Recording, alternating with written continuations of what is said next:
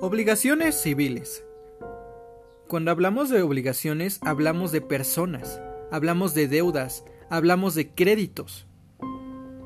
La obligación, pues, tenemos que es el vínculo jurídico que nos constriñe a un sujeto activo y a un sujeto pasivo. El primero es acreedor y el segundo es deudor, al cumplimiento de una obligación a través de tres modalidades distintas. De un dar, una entrega. De un hacer, realizar una actividad o una acción, o no hacer. Omisiones. Omisiones de acciones, omisiones de conductas, omisiones de entrega.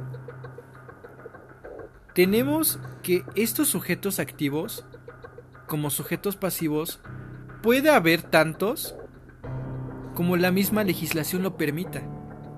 ¿Esto qué es? Esto es una mancomunidad.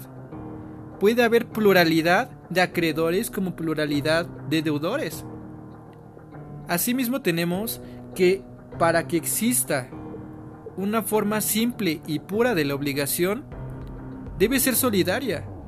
Tiene que haber un deudor y un acreedor. Sujetos, claro, tanto la mancomunidad como la solidaridad, tanto el sujeto activo como el sujeto pasivo, a ciertas condiciones y términos que nos marca la ley. Y no solo la ley, lo que puede impactar las partes. Para que nazcan, finalmente, estas obligaciones, necesitan qué? Necesitan una fuente de, obligaciones. Esta fuente puede ser la ley, puede ser también la declaración unilateral de la voluntad, la gestión de negocios, el enriquecimiento ilegítimo, los hechos ilícitos, los contratos. Pero para extinguirla, la forma más perfecta de extinguir una obligación es a través del pago. El pago, como se mencionó ya al principio, consiste en tres modalidades diferentes. Un dar, un hacer o un no hacer.